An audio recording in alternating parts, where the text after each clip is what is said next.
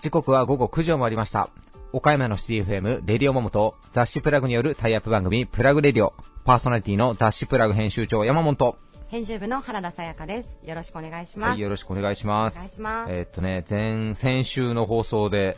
さやかちゃんが、はいコロの地っていうバイオレンス映画を見ながらね、こう、家の中で暴れてたっていうお話が先週ね、たぎってね。うん血がたぎってね、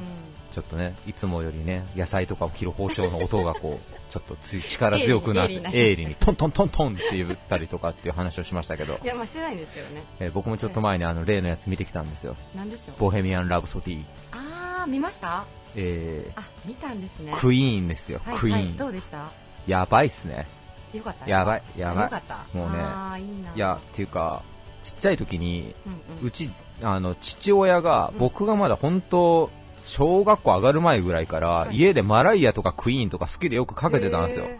なんでよく聞いてたんですけ。ど、あおの。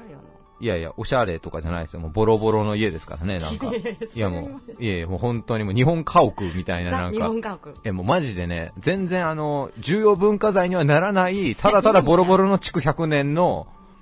あの、夜トイレに行くのがすこぶる怖いようなボロ屋で育ってたんですけど、そこでラジカセでこうずーっとね、聞いてたんですよ。へだからクイーンは昔から結構構耳馴ね、染みがあるんですね。耳馴染みもあるし、まあ皆さんもちろん知ってると思うんですけど、あの映画やばいっすね。絶対見た方がいいですね。もう今年ナンバーワンムービーですわ、間え違いなく。映画館で見るべき。映画館で見るべきですね。あの、フレディ・マーキュリー役があのラミー・マレックさんっていうね、はい俳優さんなんですけど、もうね、フレディに見えてきますもんね。あマジで。ーでもなんかめっちゃその他のメンバーの役の人もすごい忠実にいや本当に多分もう忠実を求めたんじゃないかなと思って、で、最後ハイライトがあの、ライブエイドっていうね、あの、1億人の飢餓を救うっていうスローガンで、うん。あの、アフリカの難民救済を目的に、まあね、20世紀最大のチャリティーコンサートって言われてるコンサートの、に、クイーンが出演してるシーンで最後終わるんですけど、そのライブエイドが実は1985年7月13日、僕が生まれて2ヶ月後ぐらいに行われてたんですよ。すげえことが生まれた年に起こってたんだなぁと思ったりとかしたら、もうね、クイーンってかもうね、もう安っぽいですけど、音楽はすごいっすわ。本当に。絶対見た方がいいっすよ。いやちょっとね、まあ、結構話題になってるじゃないですかクイーンの曲そんな詳しくないですけど絶対みんな聞いたことありますよねもうねママミヤってやつわかる？わかんないよね。わかるあのシーンのなんかあの、あれですよ。あの、レコーディング風景とかもなんか再現で。ダメだなぁ、君は 君はダメだな ぁ。言わんかったらよかったあれもクイーンですよ言わん。かったらよかったいやいや、もうね、なんか、すごい。でも、見終わった後に映画って、こうね、いろんな感情になるじゃないですか。うんうん自分も頑張ろうとかさ、うんうんなんかこう、あ、世の中良くせんといけんなとかいろいろあるじゃないですか、うん感想が。うん僕なかったんですよ、ボヘミアン・ラブソディ見た後。ただただすげえなとしか思わなかったんですよ。圧倒された圧倒されて。あのね、奥さんと一緒に行ったんですけど、うん奥さんあれからも YouTube でずーっとクイーンばっかり聞いてますからね。そうはないるかもしれんな、やばいです。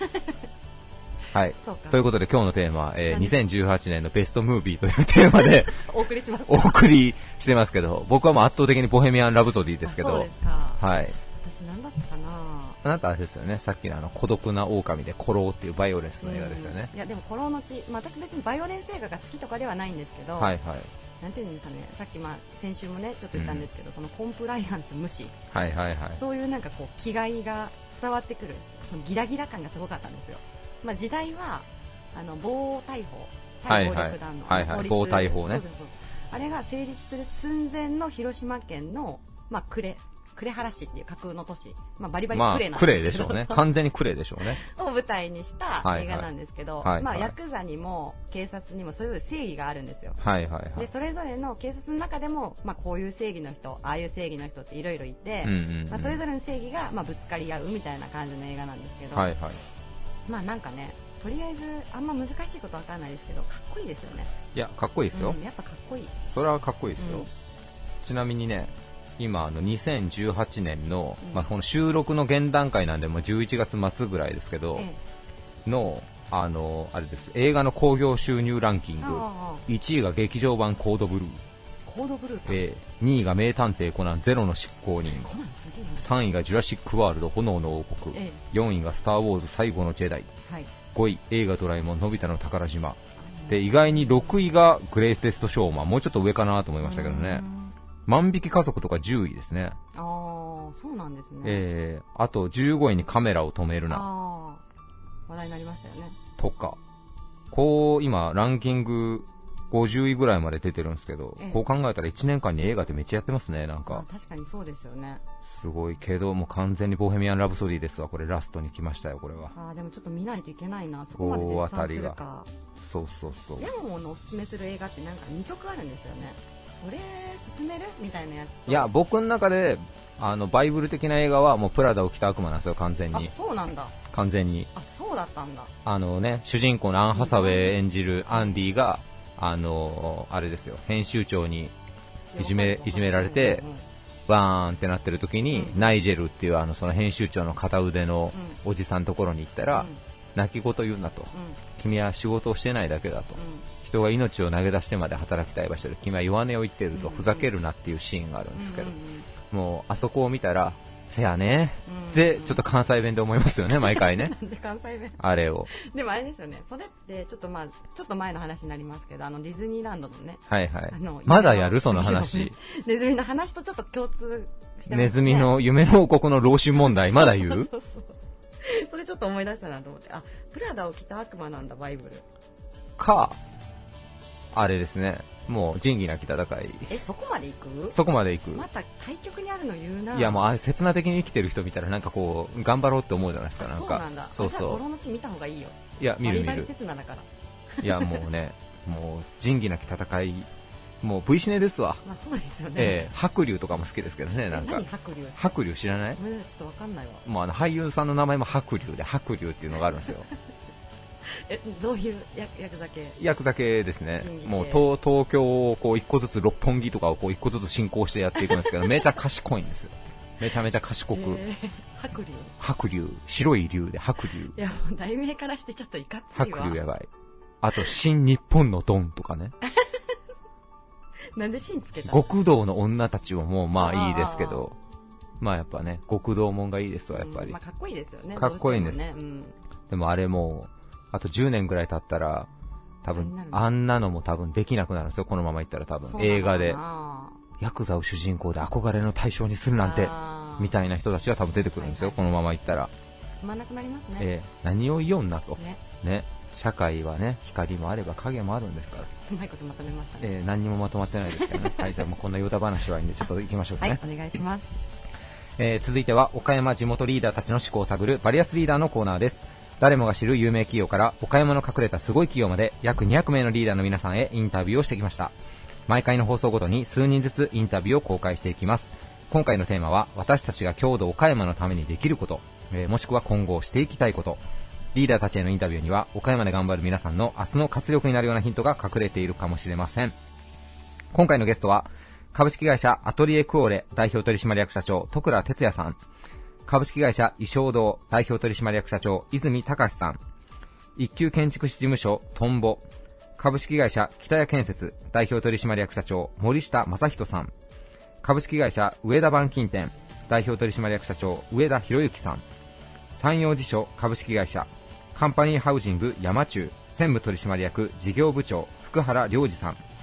株式会社中古住宅センター代表取締役半田義彦さんです、えーそれではお聞きください。以上フリートークのコーナーでした.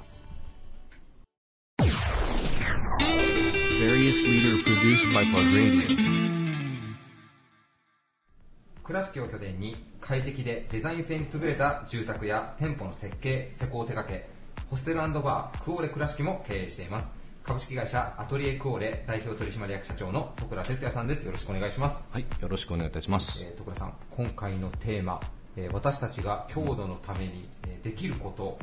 えー私の方から多分あの今されているホステルバー、クオレ倉敷がもうイコール倉敷の観光とか地域のこうカルチャーを作るという部分で、もうすでに郷土のためになっているんではないかなというふうに思うんですが、はい。えーそもそもこうクオレ倉敷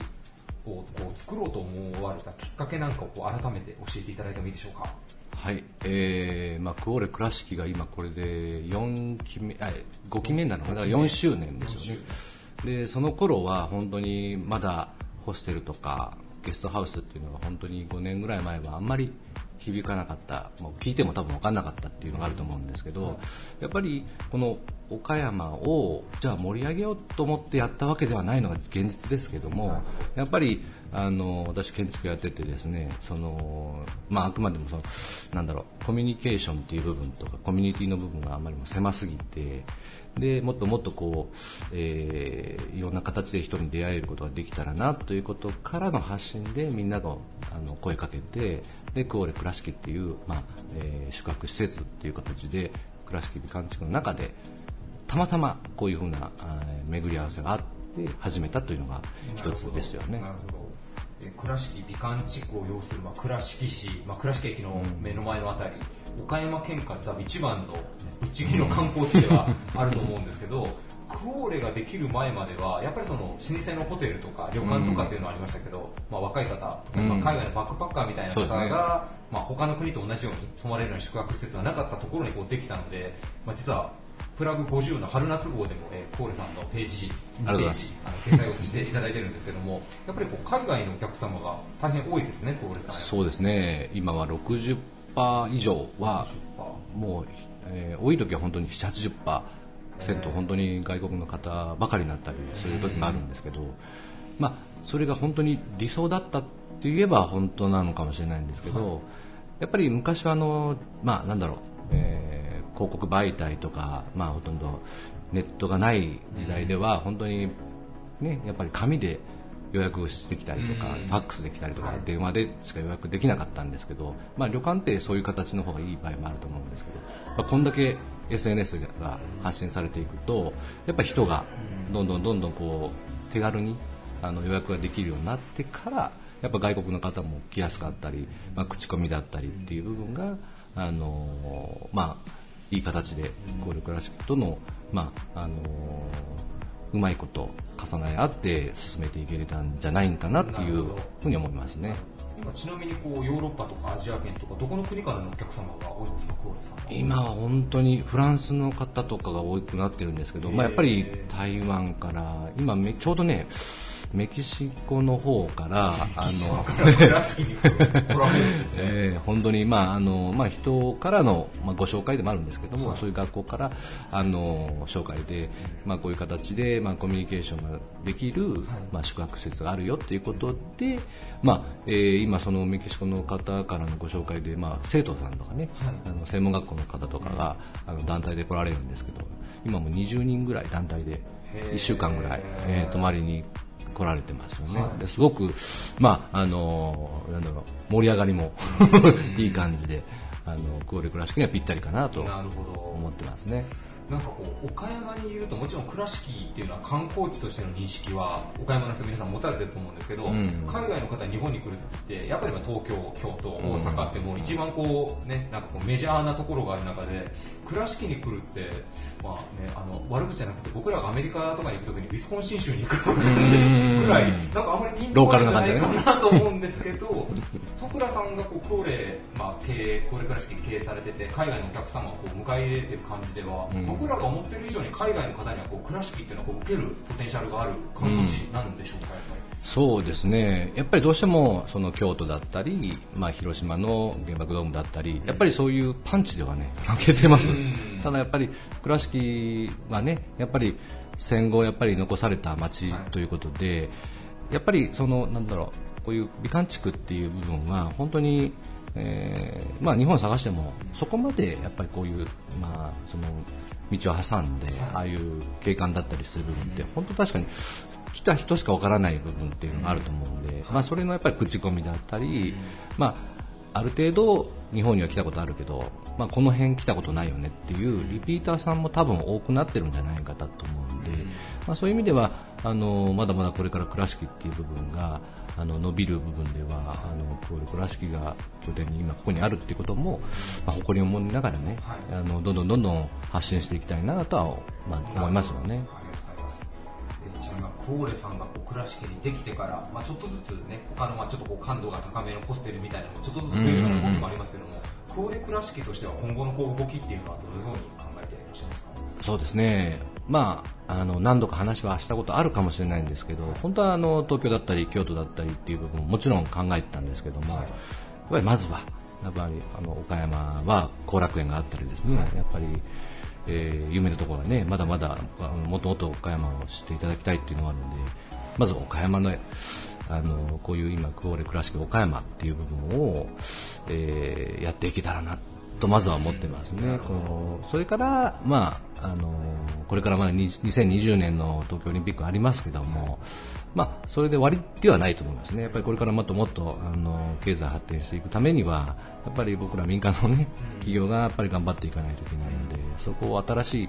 スタイルで、えーそうですね、やっぱり東京とか大阪を出していきたいなっていうのは実際あります。なるほど、ええありがとうございます。えー、高齢倉敷さんね、宿泊しなくても、まあ、お食事とかバー使いでも、あの皆さん使っていただけますので、ぜひ一度まだ来られたことがない方は足を運んでみていただけたらなと思います。ゲストは株式会社アトリエクオーレ代表取締役社長の戸倉哲也さんでした。ありがとうございました。ありがとうございます。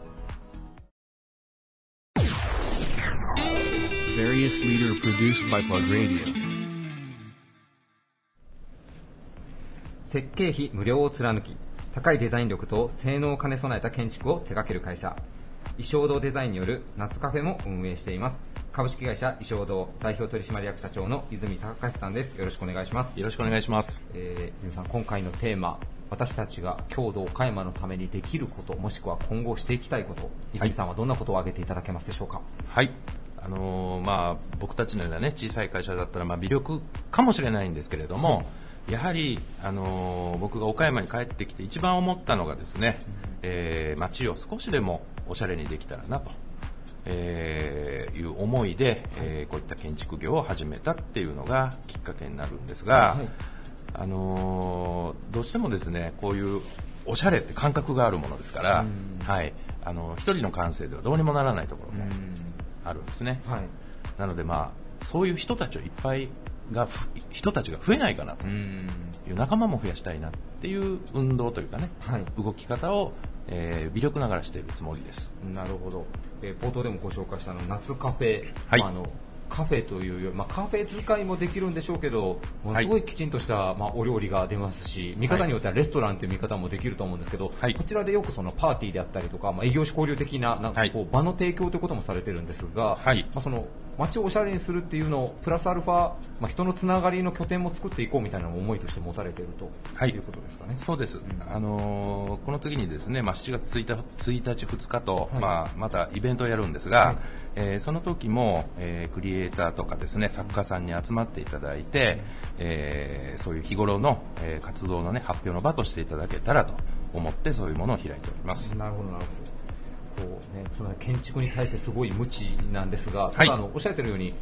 なんかこう建築にも以前以上にそのデザインっていうのはこう社会的にまあニーズが高まっているのかなっていうのが、はい。昔だったらね歯医者さんってどこにでもある感じなんですけど、歯医者さんが最近カフェなのか美容院なのかわからないような、ねなんかおしゃれなものも増えてるんですけども、はい。やっぱりその施主さんというか衣装堂さんを訪れる方もやっぱそのデザインっていうのは以前機能性ももちろん大事なんですけどデザインっていうのにこうこだわりを持たれてる方が増えてる印象ですか？っていうかそういう方しか来ないですね。なるほど。はい。あのデザインって、はい。あの一般の方からね見たらプラスアルファのものとか、うん。ちょっと余計なものみたいな感じを受けるかもしれませんが、はい。そのデザインによって人々が入りやすかったり、うん。あの動きやすかったり、えーはたまた機能的になったり、はい。っていうそのデザインっていうもののねうん。可能性っていうものは非常に高いと思うんです。うん。はい、という意味合いのデザインという言葉をね、はいもっと浸透させていきたいと思ってます。なるほど。そのお客様によってその要望されるテイストとかに合わせてその衣装堂さんも提案、まあ、はい多少ないしこう変わってはいくと思うんですけど、えただこう作られる全てのものに共通しているデザインの理念というか、なんかはい衣装堂の特徴っていうのはどういったところにあるんでしょうか？はい、あの気をてらわないはい。ことですね。なるほど。あのあくまで生活してる人間、はい。あとえー生活に使う雑貨とかインテリアっていうのがやっぱり主役なんですね、そこを犯さないようにですね、うん。あくまでキャンバスとして、はい。えー住宅とか建物っていうのを作っていってます、うん。なのでラインをきちんと揃えるとか、えー誰も気づかないようなところを、えーこだわって気づかないけど気持ちいいねっていう建物を作っていってるつもりです。なるほど。それは実際こうお客様も、まあ、こんな家がいいとかってね、まあはい。し 素人なりに多分言われるわけじゃないですか、はい。そこに対してこう提案したらあそんなところにもこう気づいてくれるんだっていうのでやっぱ感動があったりするんですかね。打ち合わせの中でもそうそうですね、うん。はい。あの、まあ、すごい細かく打ち合わせを重ねていくので、6ヶ月ぐらいはかかるんですが、はい。そんなとこまで打ち合わせするんですかとか。えーはい。た例えばどんなことが例えばそうですすね、コンセントだけでも3回ぐらい打ち合わせするので、コンセントの位置ですね。コンセントの位置を。はい。デザインには関係ないと言われるかもしれませんが、はい。例えば、あの冬にクリスマスツリーを置きます、はい。そんなことまで家の人って考えないですよね、家作るときに。ああなるほどなるほど、うん、ここにコンセントがあればツリーが置けたのにとか、はいはい。はい、後で閉まったがないようにはい打ち合わせを重ねるということです。まだ家を建てるって経験は僕してないんですけど確かに言われなかったらそんなもんどっかで適当につけとってくれるだろうで スルーしますねそうですね。はい。まあ、あとはそのお洗濯だったりとかのその生活動線とか、まあ、そんなのも当たり前のように打ち合わせされると、。当たり前のようにうちはその主婦のですね時間が、とにかく時短ができるように、うんえーそれを考えて動線をつなげていきます。えー無駄な、えー仕事をしなくていいように、うんとにかく単純化、えー動線のつながりっていうのを大事にしていってます。なるほど。まあ、住宅とまた合わせてあの商業建築で店舗の設計なんかもこうされてらっしゃるんですが、はいまあその、まあ、アイコンというか、まあ、自社がこう運営もされてらっしゃる夏カフェは、ええはい改めてなんですけど、そのデザインのコンセプトっていうのはどういったところにあるんでしょうか？はい。えーこれもね、家と相通ずるところがありますが、えーデザインって永遠に続いてほしいんですね、僕は。はい。はい。最初だけ綺麗で、あと汚れちゃったって言ったら僕はそれデザインじゃないと思ってるんですなるほど、なるほど。はい。ですので、ひえー不特定多数の方が多く来られて、えー壁が汚れてしまった、ドアが汚れてしまった、それも味になるような作り方ですね。はい。ですので、流行り廃りのない、永遠に美しいなって言っていただけるようなものをデザインしたつもりでいます。なるほど。ヴィンテージになっても魅力が経年変化でより増すようなそうですねね。はい、そのヴィンテージに偏りすぎずにですね、はいえースタイリッシュが好きな方もいらっしゃるので、うんスタイリッシュさ、あとナチュラルさ、その中にヴィンテージを入れていくっていう、うんその融合ですね、うんはい、それを大事にしてます。ありがとうございます。なんか、ね、結構お付き合いが結構長くなってきてるんですけど、改めてでいろいろお伺いして、なんか僕もちょっと発見がありました。ありがとうございます。ありがとうございますはい、えーぜひ、えーお家や店舗の設計なんか考えられている方は、衣装堂さん、ぜひ一度ご相談してみてはどうでしょうか。えーゲストは株式会社衣装堂代表取締役社長の泉隆さんでした。ありがとうございました。ありがとうございました。Various leader produced by Plug Radio. こだわった良質なデザイン、性能、技術力でご機嫌な住まいを作る岡山の住宅会社。完全自由設計によって接種の理想と夢を形に変えるプロ集団。一級建築士事務所トンボ。株式会社北谷建設代表取締役社長の森下正人さんです。よろしくお願いします。こんにちは。よろしくお願いします。はい。えー森下さん、今回のテーマ、えー私たちが郷土岡山のためにできること、もしくは今後していきたいこと、森下社長はこうどんなことを考えていらっしゃいますでしょうか？はい。えーまず2つあります、はいやりたいことはたくさんあるんですけど、えー仕事柄から考えると、えーまずあの住宅を建てたり、えーリフォームをしたりということは、まあ、通例、えー生活に必要なことで、えー当たり前にあることですが、えーそれを通じて、えー街並みをきちっと作りたい。はい。いわゆるあの会社会社がもう好き勝手にバラバラの家を建てると街並みが整わないので、はい。えー例えばドイツであったりヨーロッパ諸国、あるいはまあ岡山であると美観地区とか、はい。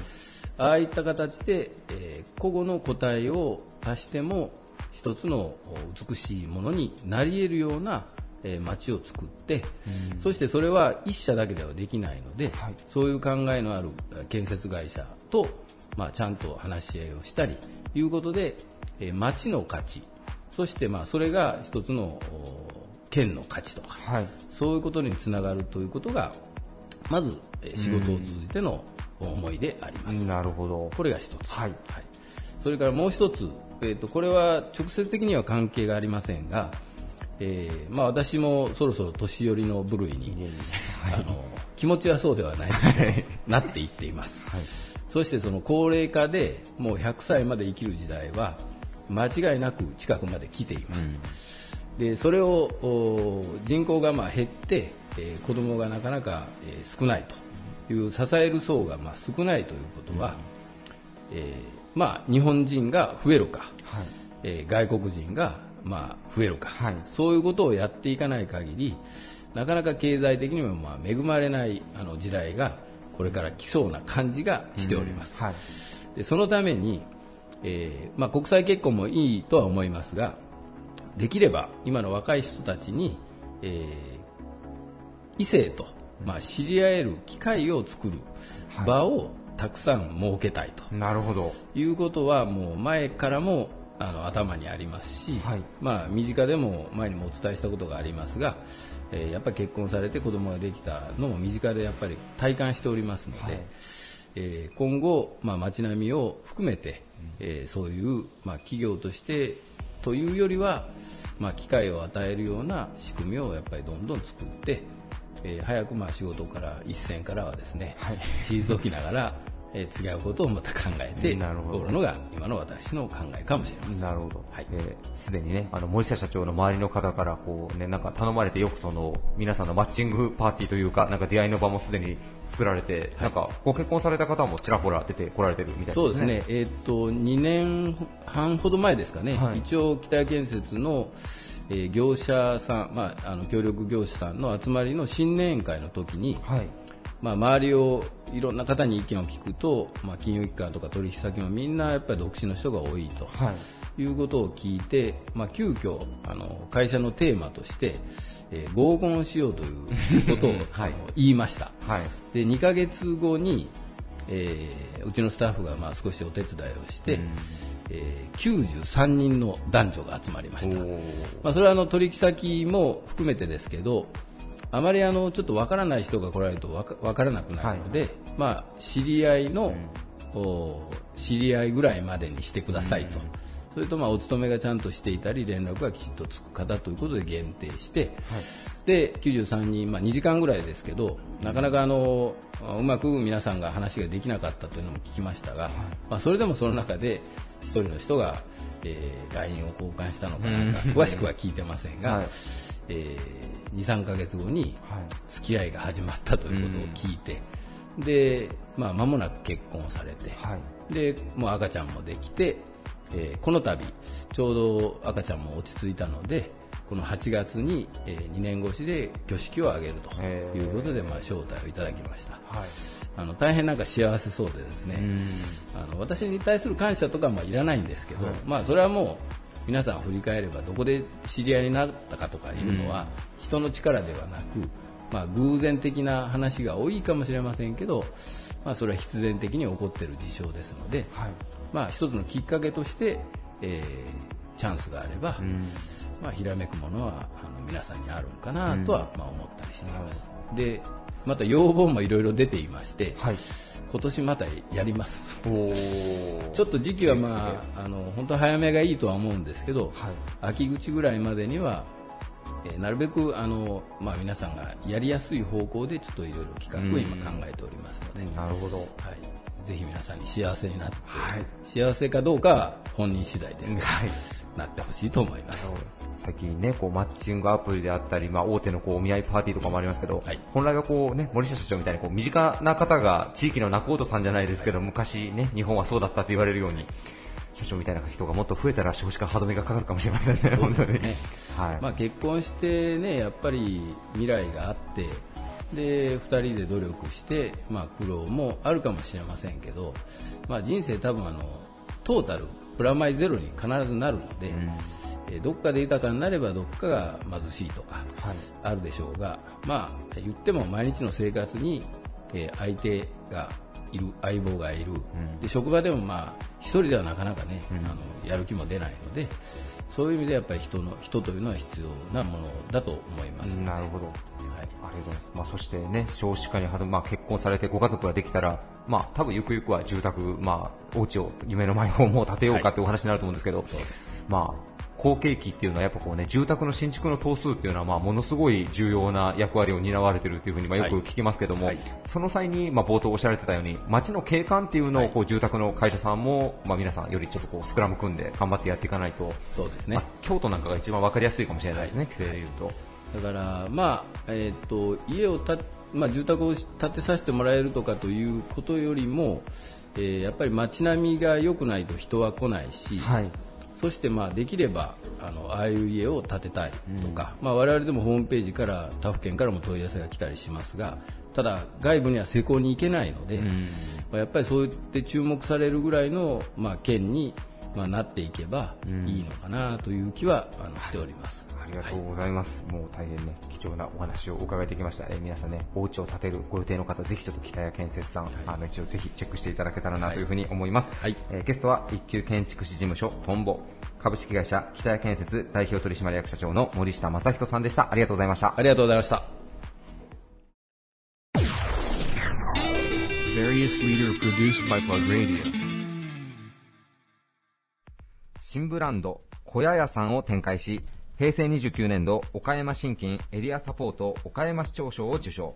岡山イノベーションコンテスト2017で大賞を受賞するなど、えーたくさんの受賞歴も誇ります。株式会社上田板金店代表取締役の上田博之さんです。よろしくお願いします。よろしくお願いします。えー今回テーマが、えー私たちが郷土岡山のためにできること、えーはいもしくはまあしていきたいこと、はいえー今上田板金店さんも小屋屋さんでもう連日取材の嵐でも今大注目の企業なんですが、はいありがたいです。えーはい。まあ、小屋屋さんを通じてということになると思うんですが、はい。えー上田社長、えー岡山のためにできること、していきたいこと、えーどんなことを挙げていただけますでしょうか？そうですね。えーまず一つはですね、まあ本当に小屋、まあ本当6畳なんですけど、この6畳の小屋をたくさんこう並べることによって、まあ本当に手軽に、まあ特に本当に言えば女性の方に起業していただきたいなと思ってるんですけども、はい。まあ20棟、30棟っていう小屋を連連投さすことによって、えーまあいろんなビジネスがそこから始まって、まあ成功すればあー大きな店舗に移動するというようなビジネススタイル自体が岡山から発信できたら面白いかなというふうに思ってます。なるほど。はい。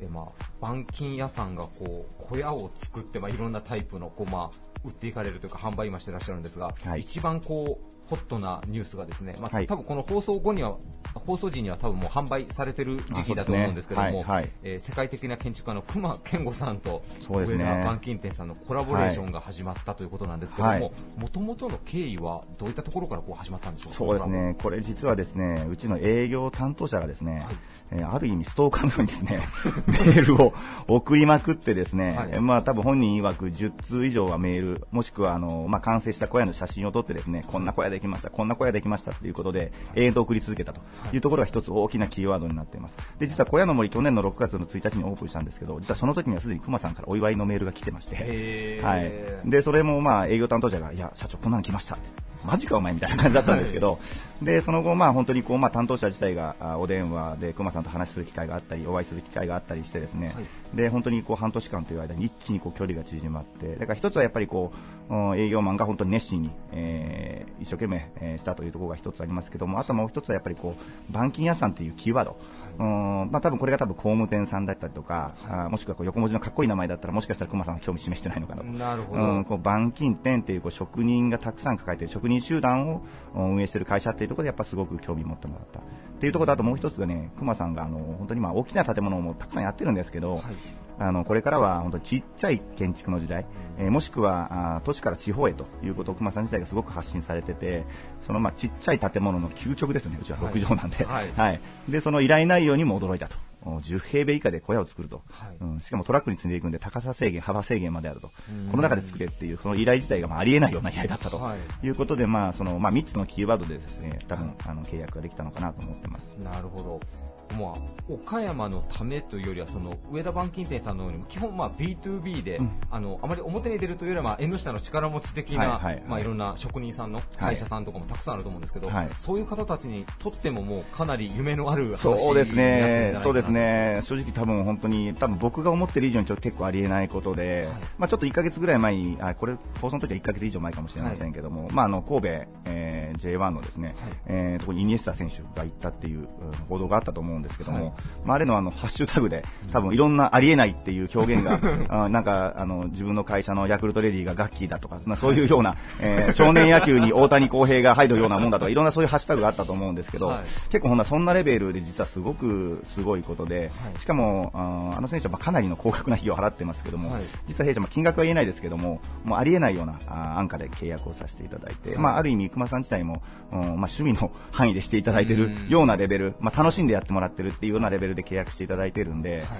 もともとが低価格の小屋っていうキーワードをすごく言ってたんで、まあ、そこに対してたくさんの利益は別にいらないよっていうことでスタートしたっていうのが、まあ、本当に、えーまあ、一般のお客さんに、えー、熊さんのコラボの小屋を提案するに、えー提供するにわたってもすごく安価な商品になったっていうところが大きなポイントだと思います。なるほど。ありがとうございます。でまあ、板金店さんがその技術力を使っても新しい商品を作って、で、さらに世界的な建築家ともコラボして、まあ、夢は広がるばかりだと思うんですけども、今後のその小屋屋さんの事業の、まあ、方向性というか、目標なんかをお伺いしてもいいでしょうか？そうですね、まあ、先ほど言ったようにこう、まあ、ただ売るだけではなしに、うちがそのそういったスモールビジネス始ま、えーえースモールビジネスができる拠点っていうのをまあ作りたいなと思ってますし、あと、まあちょっとお岡山県の中のもある市でですね、えーまあ廃校を利用してですね、こうまあグランピングのようなもしくは小さな別荘が連結するような場所を提供してですね、えーまあ県外の方に遊びに来てもらって、良ければぜひ移住してもらうというようなプロジェクトもお進めていきたいなというふうにも思ってます。あとまあ岡山やすごくまああ誇れるものだったり商品だったり職人さんってたくさんいるんですよね。そういったものを、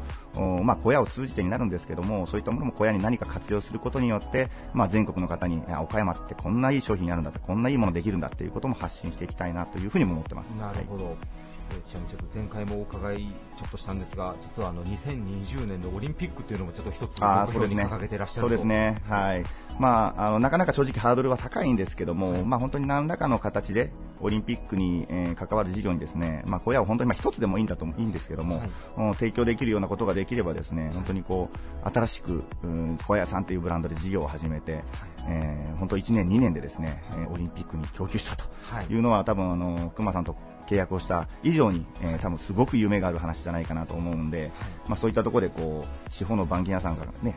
すぐに熊さんとコラボして、しかもオリンピックに供給したと、うん。うんすごくやっぱ地方、岡山っていう名前自体がですね、まあ、全国に知っていただける、少しでも、うん協力ができたらいいかなというふうに思ってます。ありがとうございます。えー今放送を聞いてて、小屋屋さんの小屋がどんな小屋があるんだろうって多分こう気になられてる方もいらっしゃると思う、まのインターネットなんかで、ね、もちろん調べていただいてもいいんですが、はい。岡山はあの2号線バイパスの古神殿のあたりですかね、そうですね。に小屋屋さんのショールームというか、うね。実際に実小屋の森っていうところが、はい、あります、はい、20棟以上並べてますんで、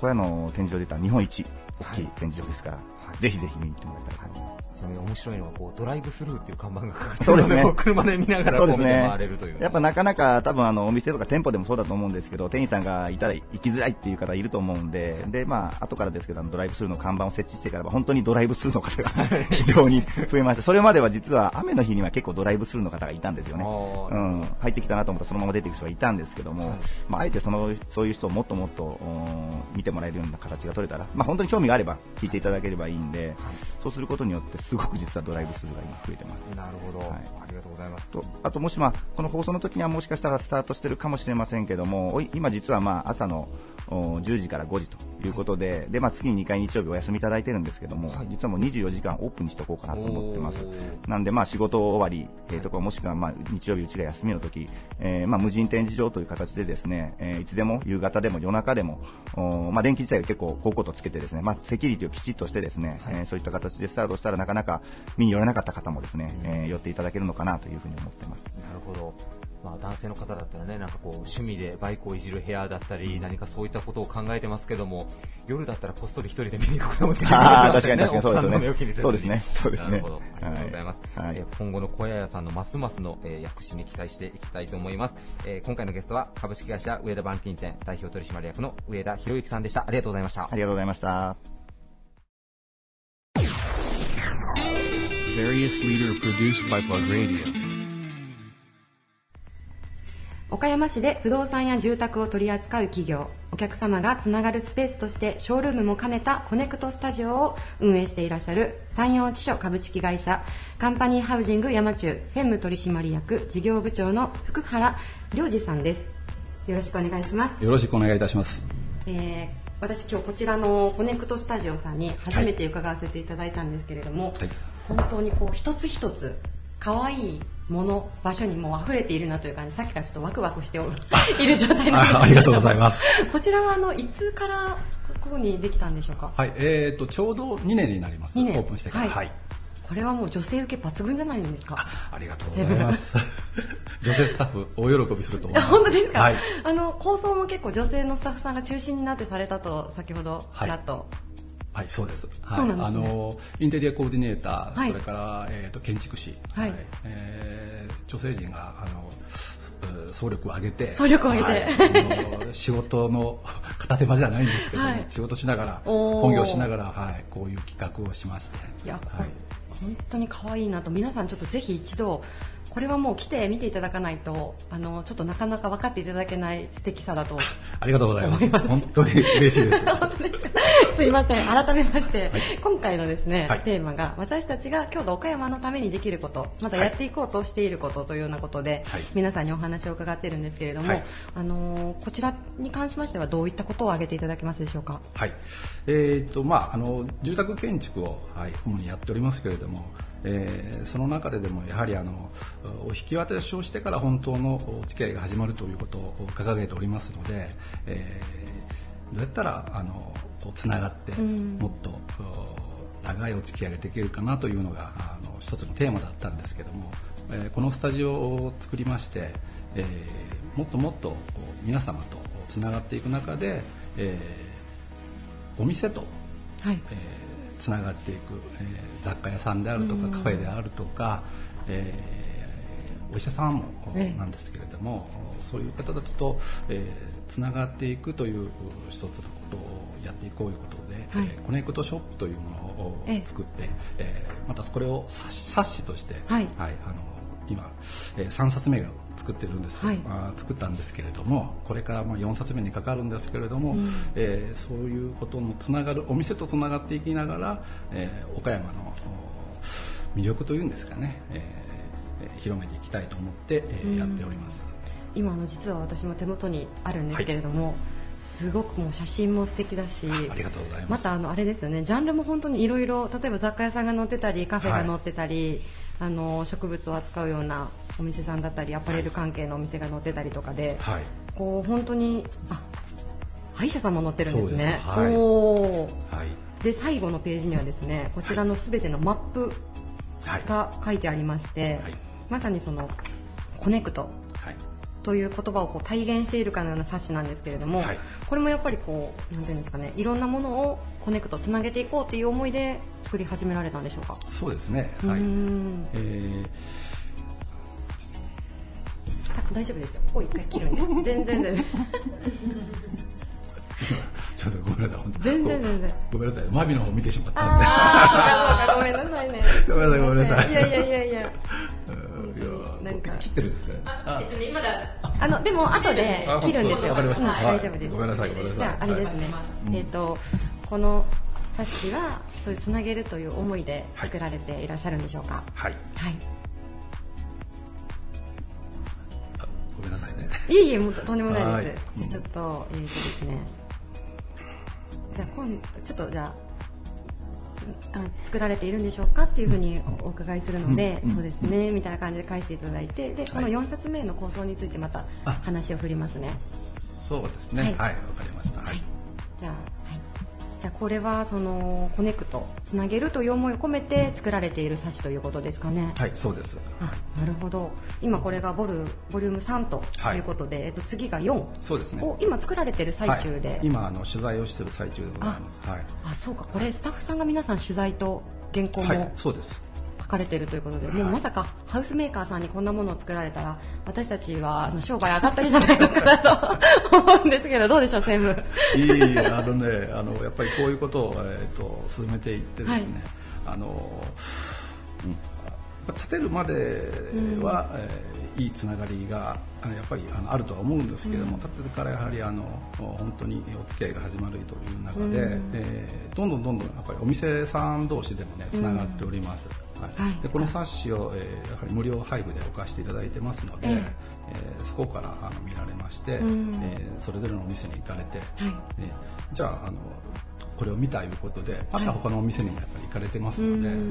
でお店さん同士のつながりもあの増えていっております。なるほど。あとはですねこちらのコネクトスタジオさんの方であのいろんなワークショップもされているはい。ということで、そうですね。例えばどんなものを？えー、と月に2回ほど、はい。それもあのお客様があの手作りで、はい、その先生となって、はいえー椅子であるとか、はい。道具箱であるとかう、ん。えー玄関の収納であるとか、はい。えーそれも、えー、と残材で作ったり足場板を利用して作ったりとかへえそういう形で、えーやっております。ー。入り口がちょうどあのワークショップ、はい。工房になっておりますので、はい、そこで、えーやっております。結構大物も作られるんですね。はい。例えばそのドライフラワーとかあはい。そういったものもそうですね。はい。そういったものも作っておりますしうん。でまたあの今度は、えー、と植物であっても、ええ。えーお家を建ててから今度は外交とかですね、はい。そういったことの提案もあさせていただいております。外交、はい。外交と言いますと？えー、とエクスえー、とあエクステリア。そうです。ああなるほど。お庭っていう。はい。お庭です、はい。全然噛んでないですよ、全部。あ、そういうことまでご提案してくださるんですね。そうですね。あのやっぱり植物と暮らすというのもあうん。の一つのコンセプトおうち作りの中のコンセプトになっておりますので、はい、やはりその日常の生活の中のアクセントは必要ですから、うん。はい、そういったご提案ですね、はい、うんさもさせていただいております。ちなみにあのこちらのワークショップはどなたでもご参加可能なものですか？そうですね。ホームページ上に、はい。えー、と掲げたり、それから LINE で、えーあはい。はいやっておりますので、はい。えーまあ、あの人数的な制限ありますけれども、ええええはい、そういったことの情報を発信させていただいております。わかりました、はい。じゃあこちらのコネクトスタジオさんも一つの拠点でこちらの冊子を通じてですね皆さんがこうつながっていくということを、はい。あのーこう真摯に本気でこう取り組まれている、はい。阪神山中さん。ありがとうございます。ぜひですね皆さん、はい。ワークショップもあのホームページからはい。チェックしていただいて、そうですね。はい、はい。ご参加していただけたらと思います、はい。ありがとうございます、本日のゲストはカンパニーハウジング山中専務取締役事業部長の福原良二さんでした。ありがとうございました。ありがとうございました。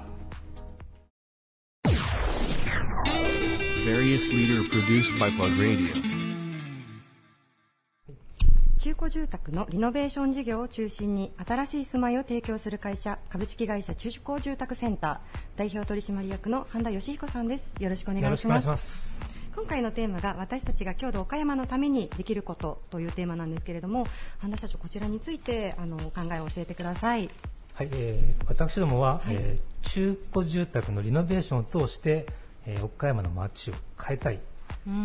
それが、まあ、僕の、えー岡山のためにできることはい。だと思ってます。なるほど。まあ、中古住宅のリノベーションを、まあ、あの早い段階から、えー再生する事業を始めたんですけども、えー最近心がけているのはリノベーションを通して、えー街全体を変えていくっていう。で街を活性化させてはい。それによって、えー皆さん特に若い人たちが、うん。こう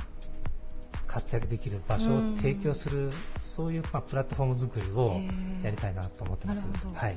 それこそその空き家問題もありますように、まあ、最近ではこうかなり新築から、まあ、中古住宅っていううんその目線が移ってきたのかなっていうふうに感じることもあるんですけれども半田社長もそういうふうに。そうですね。あの、はい。例えばあの私たちの、まあ、おお父さんお母さんのええ。時代は、まあ、高度経済成長期っていう時期があった。その頃は、まあ、右肩上がりだったんで新築市場主義だったんですよ、えーまあ、新築住宅を買うことが、えーまあもう、えー定番で、ええ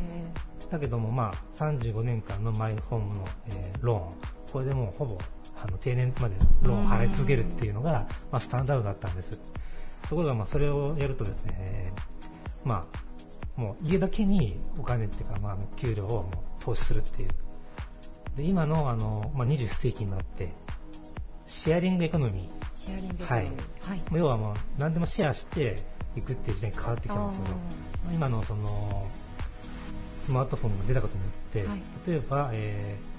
民泊とかですね、が始まったんですが、まあ、空いた家をこう活用するとか、はははで商店街なんかはもう全然こうシャッター通りだったんだけども、うん。まあ、そういう商店街なんかの再生っていうのが今もう全国結構始まってますよと、はい。はい。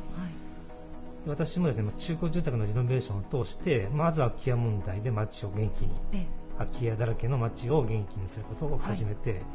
えーあとまあ古い雑居ビルなんかあるじゃないですか、でそういう雑居ビルなんかもまあリノベーションしてでそこで若い人たち向けのですね、えーまあ、テナントを提供したりあしたいな。あ、なるほど。この間海外視察でまあベトナムに行ったんですよ、ええ。でベトナムっていうと、まあ、今経済伸びてるんですけど、うん。そのベトナムでさえまあ100年ぐらい経った、まあ、雑居ビルをあの今流にこうデザイナーが入って、はい。そこでアパレルの、まあ、お店とかですねカフェとかすんごいさあの若者がもう集まってきてるんですよ。もうたあの潰れそうな感じのはい。ビルなんだけど、おしゃれですね。おしゃれな。そういうのも岡山でこう発信していけたらななまあ、そういうビルっていっぱいあってもうどうしようもなくなっちゃってつまりこうより安価に、まあ、若い方に提供できたりするんでしょうか、賃貸料そうですね。で自分だけのための、はい。まあ、自分流にこうアレンジできる。例えば、まあ、土地があって更地に新しいそういうビルを作ろうとすると何億もかかるじゃないですか。ね。ただ古いビルをこう再生することによって非常にあのもうお手軽にいろいろ皆さんできると。そういうまあそういうビルなんかをまあ手掛けていったりはい。したいなと今は思ってます、うん。岡山もたくさん空きビル多いですますもんね、確かに。でまあ、これから、まああのまあ、新しいムーブメントも行う予定で、はいまあ、はいそれっていうのが、まあこの秋に予定してるんですけど、ええ。あの岡山の学生さん、大学生さんとか、まあ、専門学校の人たちで、まあ建築を目指している方に、はい。リノベーションのそういう、まあ、勉強できる場所をちょっと提供しようかなと思ってるんですよ。あなるほど。えーまあ、僕だけじゃないんですけど、何人か、まあ、そういうタッグ組んで、ええええーまあ、リノベーションの、まあ、勉はい強であるとか、まあ、私の東京の、まあ、リリノベーションのはいすごいトップランナーがいて、ええその人を呼んでその人のまあ話を聞いてもらったえり、その人にその学生さんがやろうとしてる、まあ、リノベーションの、まあ、教材を見てもらって、はい。指導してもらったりっていう。あそれはちょっと秋口にやろうかなと。ー面白そうですね。そうですね。あの建築関連の会社が何社か集まって。はい。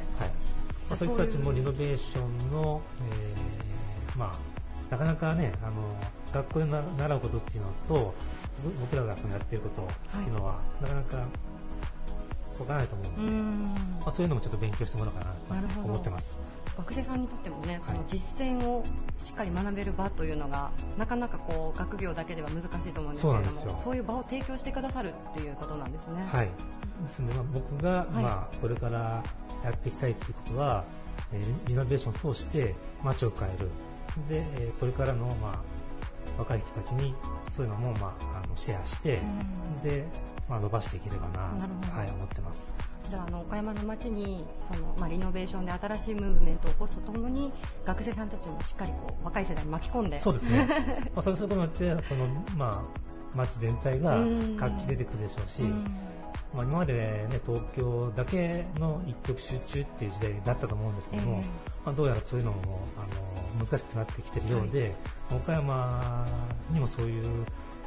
こういう人たちが集まればうん。必ずその変わっていけると思うのでぜひあの、まあ、リノベーションを通してはい。これからもちょっと街を元気にしていきたいなと思ってます。面白そうですね、はい。それは。ちょっとまたぜひはい。こちらの紙面の方でも、はい。紹介させてもらえたら嬉しいです。ありがとうございます、はい。はいゲストは株式会社中古住宅センター代表取締役の半田義彦さんでした。どうもありがとうございました。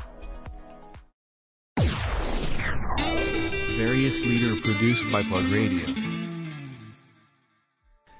バリアスリーダーのコーナーでした。ということでね、えー前半ちょっと今年の2018年の感動した映画っていうね、皆さんはあまりご興味ないかもしれないですけど、二人のね、個人的な話をね、えーえー会話をもうちょっとね公、共の電波でね、えーもうね、あの流し聞きしていただくの前提で喋っておりますけども、恐れ入ります。ただね、ちょっと僕今怒りを思い出したんですえ、よあのね、岡山だったら、うん。まあ、シネマタウン港南とかね、うんうん。メルパーとか、うん。まあ、イオンシネマとかあるんですけど、え。日曜日たまたまこの前お休み丸一日いただけたんで、はい。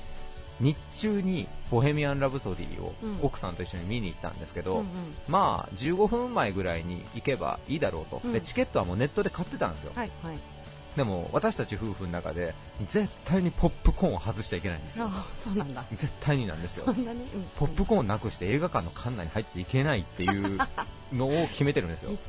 でうん行ったら日曜日のイオンシネマ舐めてましたねもうバリッバリ並んでるんですえよ、そうなんだ。ものすごい並んでるんですよ、本当に。まあ、あの廊下っていうか、もうあのイオンシネマから外まで列ができるぐらい並んでるんですよ。岡山のイオンシネマ。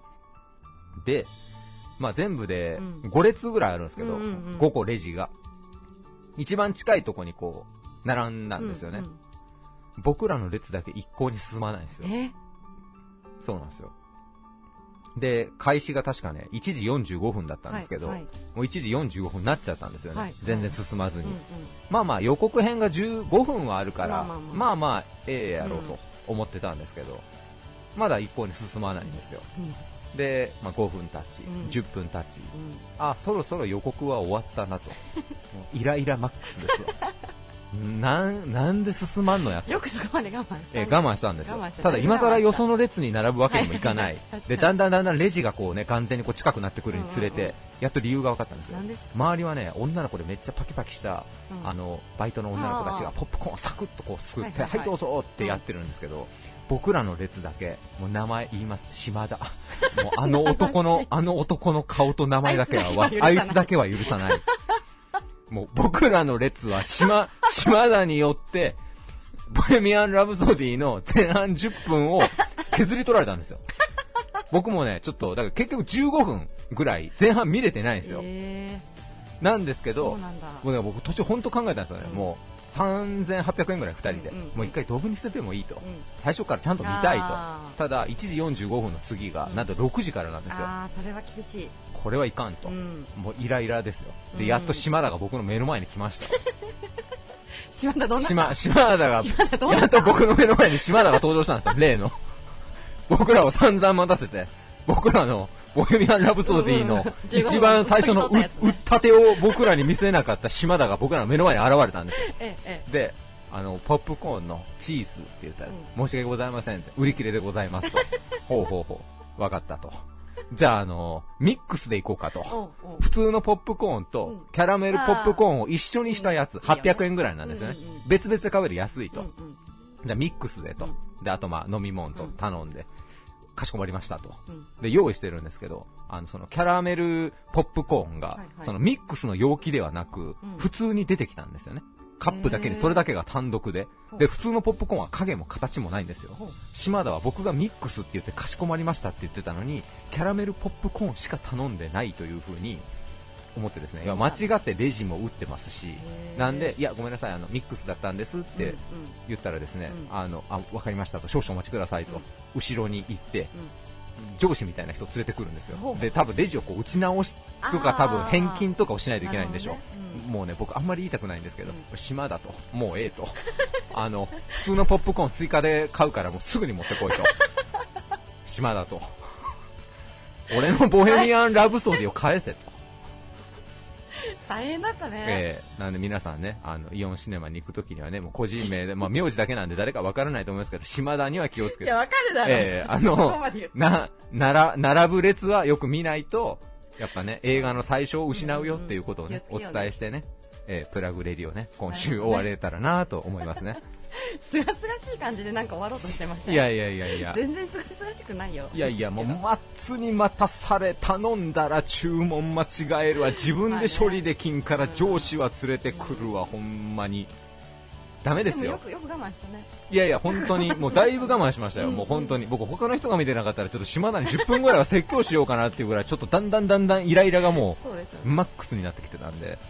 まあだからね、島田ねい。やもういいから島田の話は映画楽しんでくださいね、えーはいいいじゃないえーそれではまた来週もお会いしましょう。バイバイ。This radio produced by Okayama Premium Magazine Plug. See you next week.